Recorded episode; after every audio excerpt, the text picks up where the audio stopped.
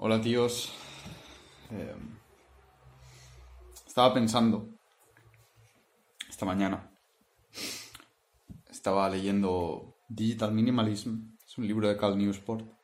Lo sacó hace muy poco. Cal Newsport es el autor de Deep Work, del que os he hablado tantas veces, que me ha influido tanto en su forma de pensar y de estructurar el trabajo y de cómo aprender a estar concentrado y rendir todo lo que se puede y agrupar tus tareas en bloques de trabajo ininterrumpido, concentrado y tremendamente productivo. Y como eso paga dividendos no solo en cuanto a productividad, que al final es lo que quieres, no quieres producir mucho, quieres productividad, porque si produces mucho pero trabajas 24 horas al día, es una mierda. Lo que todos queremos es trabajar lo suficiente para vivir en el menos tiempo posible. Es decir, el, el ratio dinero-horas es lo más importante. Y...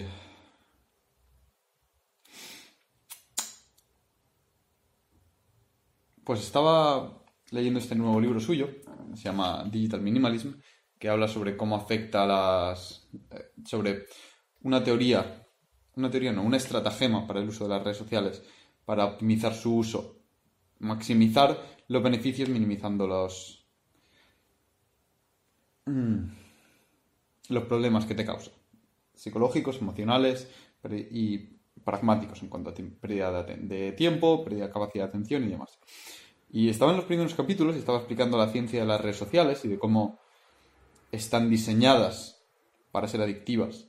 O sea, creemos que la, que la web es neutral y es muy poco neutral. La web es, especialmente las redes sociales, está diseñada por compañías que ganan dinero con ello. Y ganan dinero contigo pasando el máximo tiempo posible en esas redes sociales. Y tienen una. Tienen puesto de trabajos que son ingenieros de la adicción, que básicamente eh, estudian cómo responde el cerebro ante la adicción y diseñan las mejores estratagemas para maximizar esa adicción y que pases el máximo tiempo posible en estas redes sociales. Cosa que es el, al principio parece inmoral que lo hagan, pero es el desarrollo natural de la publicidad, solo que ahora somos más listos y nos sabemos afectar más. Es un ejemplo de que a veces conocer más no es lo mejor. Porque eh, la publicidad, que es el ejemplo arquetípico, ¿no? De, bueno, yo tengo mi empresa y hago publicidad porque quiero que la gente compre. Y la publicidad la intento hacer para sugestionar a la gente que compre. Pues en las redes sociales Hoy en día simplemente sabemos más de cómo sugestionar al cerebro. Y eh, ahora en lugar de poner un anuncio, lo que hemos aprendido es que si yo te pongo un botoncito rojo o una alerta de color rojo, vas a interactuar muchísimo más con él que si te lo pongo de color azul.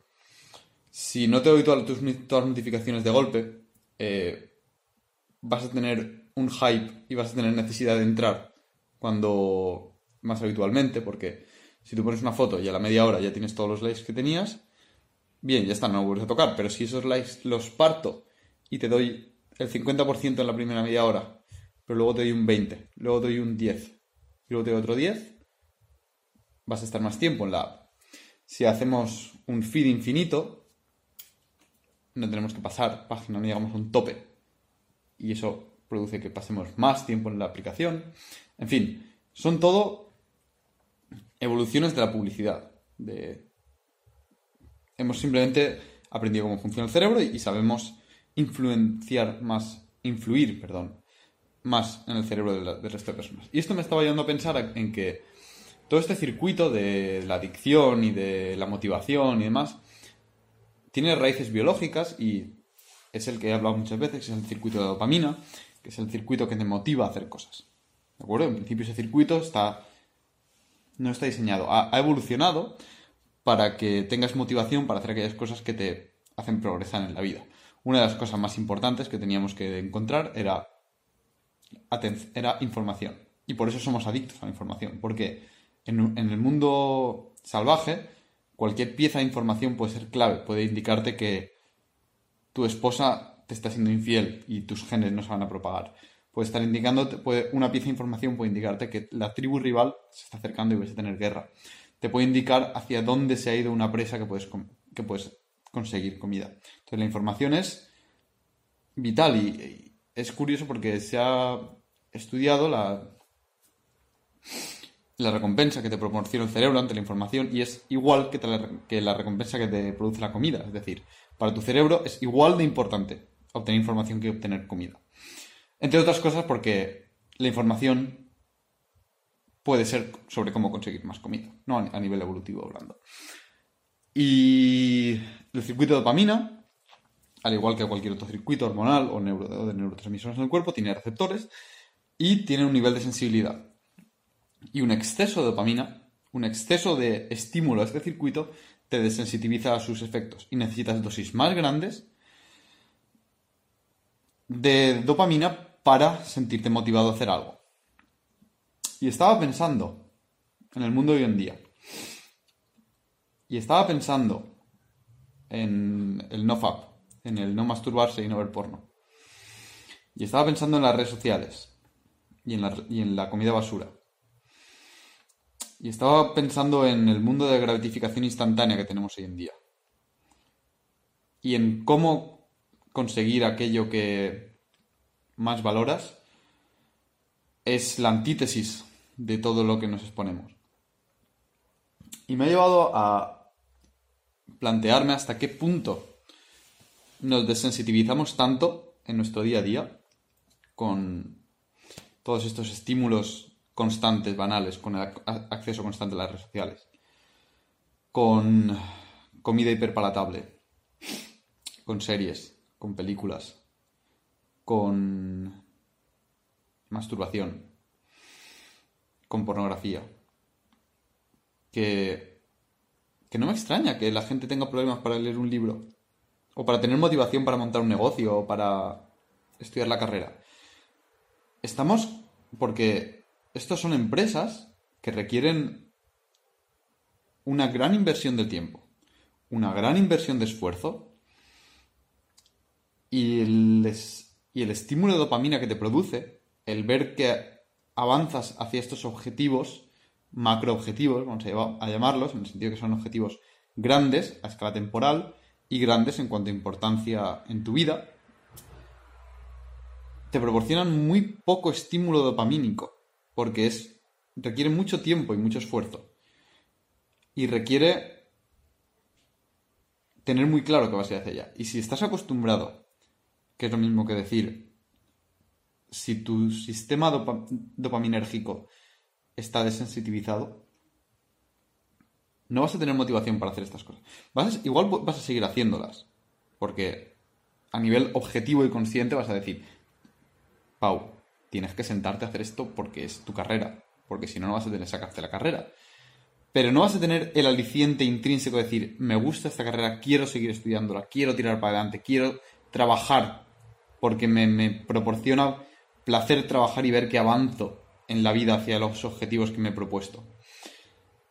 No vas a sentir ese drive que te va a hacer empezar un nuevo negocio a pesar de lo difícil que es. Porque estás acostumbrado. Porque esa energía, ese, esa, esa motivación proviene del sistema dopaminérgico y, los impulsos que te proporciona eh, este tipo de, de tareas son minúsculos en comparación a lo que te proporciona, por ejemplo, la masturbación y la pornografía. Entonces, creo que en parte por eso es tan importante tener en cuenta todo este tipo de adicciones en, nuestro día a día. Porque si queremos llegar a donde nos queremos, a donde habitualmente nos proponemos llegar, va a requerir mucho esfuerzo. Es como escribir un libro. ¿Alguna vez te has planteado lo difícil que es escribir un libro? Sentarte frente a una página en blanco y decir, voy a empezar a escribir. Y te has parado a pensar la cantidad de horas que requiere de solitud delante de un ordenador o de una, o de una libreta, escribiendo y escribiendo y reescribiendo y borrando y pensando, solo, sin, sin nada que te haga feliz en el sentido banal de la palabra más que... Sin nada que te haga feliz en el sentido de la palabra. Es decir, para escribir un libro, para conseguir algo grande en la vida, no vas a tener lucecitas rojas que te hagan estúpidamente feliz a medida que lo escribes.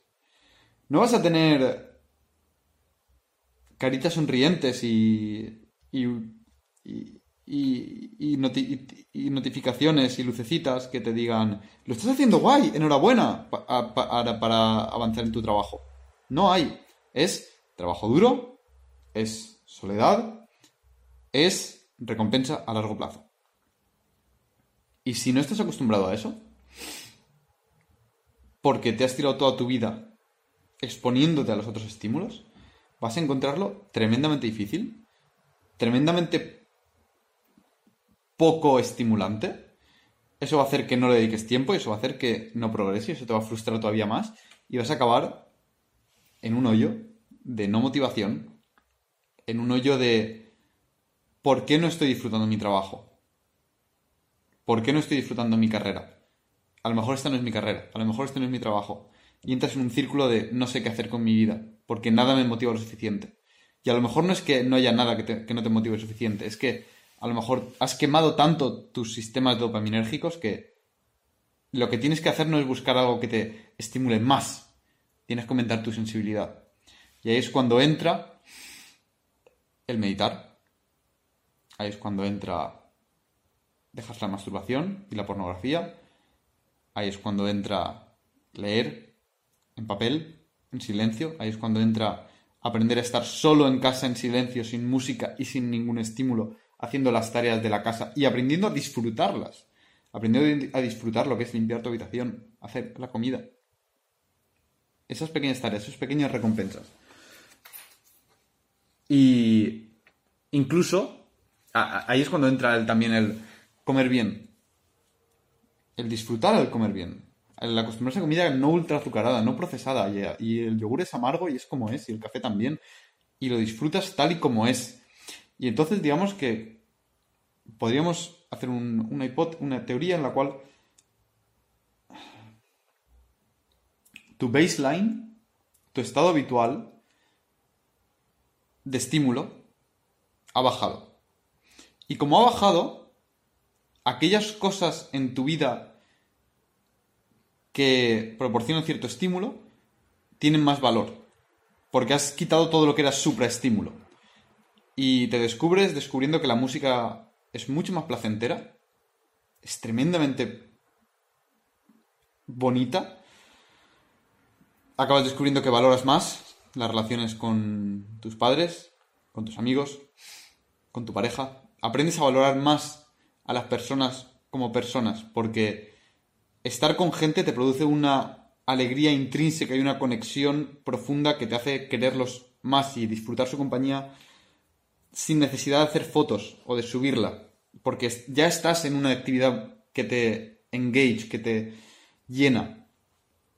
Y por eso creo que también es importante porque, eh, todo este tipo de estrategias para fortalecer tus, tus relaciones personales. Y entonces, cuando has bajado tu baseline, tu carrera, tu, el progresar en cualquier proyecto personal, se convierte en algo tremendamente reconfortante. Y te sientes lleno. Te sientes que a la par estás haciendo algo útil, porque es útil tener una relación personal, es útil llevarte bien con tus padres, es útil tener amistades fuertes, es útil avanzar en tu carrera y en tu trabajo. Y eso a la par te produce satisfacción. Y esa satisfacción no la has obtenido por encontrar una carrera que te satisfaga más. La has encontrado porque has, has aumentado tu sensibilidad reduciendo todos aquellos superestímulos no naturales que tenemos en el día de hoy, que lo he dicho, masturbación, exceso de ruido y estímulo auditivo, series y películas y televisión en exceso, comida procesada, pornografía. Quítalo de tu vida. No están haciendo ningún bien. Redes sociales, muy importante. Las redes sociales en concreto tienen, puntos positivos, pero.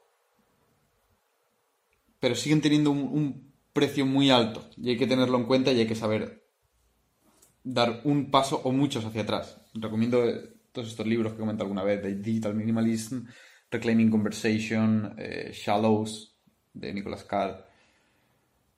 eh, así como los vídeos anteriores que tengo sobre mis reglas del uso del teléfono móvil. En concreto hay una que es que nunca se baja, nunca se accede a una red social para comprobar si tienes mensajes, comentarios o likes. Eso está prohibido. Porque si tú subes una foto, te desinstalas la red social y luego la abres otra vez, o sea, y, dos horas más tarde te la bajas otra vez para ver si hay likes, estás poniendo la foto y le estás dando a tu cerebro la recompensa que lo haces por los likes. No lo haces porque quieres compartir, lo haces porque quieres los likes. Y tu cerebro se lo estás demostrando porque te estás bajando la aplicación solo para abrirle y comprobar si tienes likes. No lo hagas. Si abres una aplicación, una red social, que sea con un propósito. Voy a abrir Instagram porque quiero compartir esto. Lo subes, lo compartes, borras la aplicación. Bueno, contestas si tienes algo y borra la aplicación. Y no la vuelves a abrir hasta que tengas algo importante que compartir.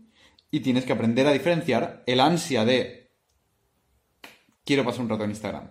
El ansia de tendré más likes, tendré algún comentario, habrá algo importante que me he perdido. Distinguir ese ansia de un deseo real, racional y no ansioso de quiero compartir este, esta información. Y es muy difícil. Entonces, entonces este es mi pensamiento de hoy. Que todo esto, que, que tenemos muy claro cómo la comida basura influye en nuestro sistema hormonal y digamos que lo tenemos muy claro dentro de nosotros y parece muy obvio por el hecho de que la comida es tangible. Porque puedes decir, tiene este compuesto, este compuesto, este compuesto, interactúan así, así, así, así con estas hormonas, y esto es lo que me hace sentirme mal. Y al ser algo tangible, algo objetivo, es una comida que puedes tocar, parece que es, que es más real que los cambios psicológicos que se producen por un mal uso de una red social. Porque no estás usando, tocando nada, no estás metiendo tu mano en un residuo radioactivo, pero te estás bombardeando con información y información estructurada de una forma muy específica para alterar la forma en la que funciona tu cerebro.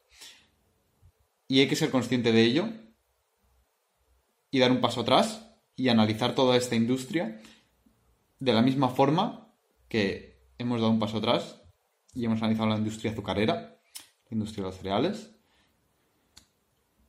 y hemos sabido analizar y tomar las decisiones correspondientes.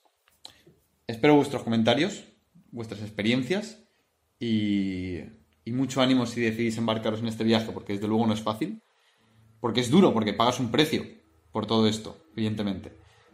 Lo que tienes que tener claro es que la recompensa final, la sensación de satisfacción con la vida de uno mismo es más valiosa a largo plazo que la necesidad de actualizar Instagram y de masturbarse solo en tu habitación con las persianas bajadas. Un saludo.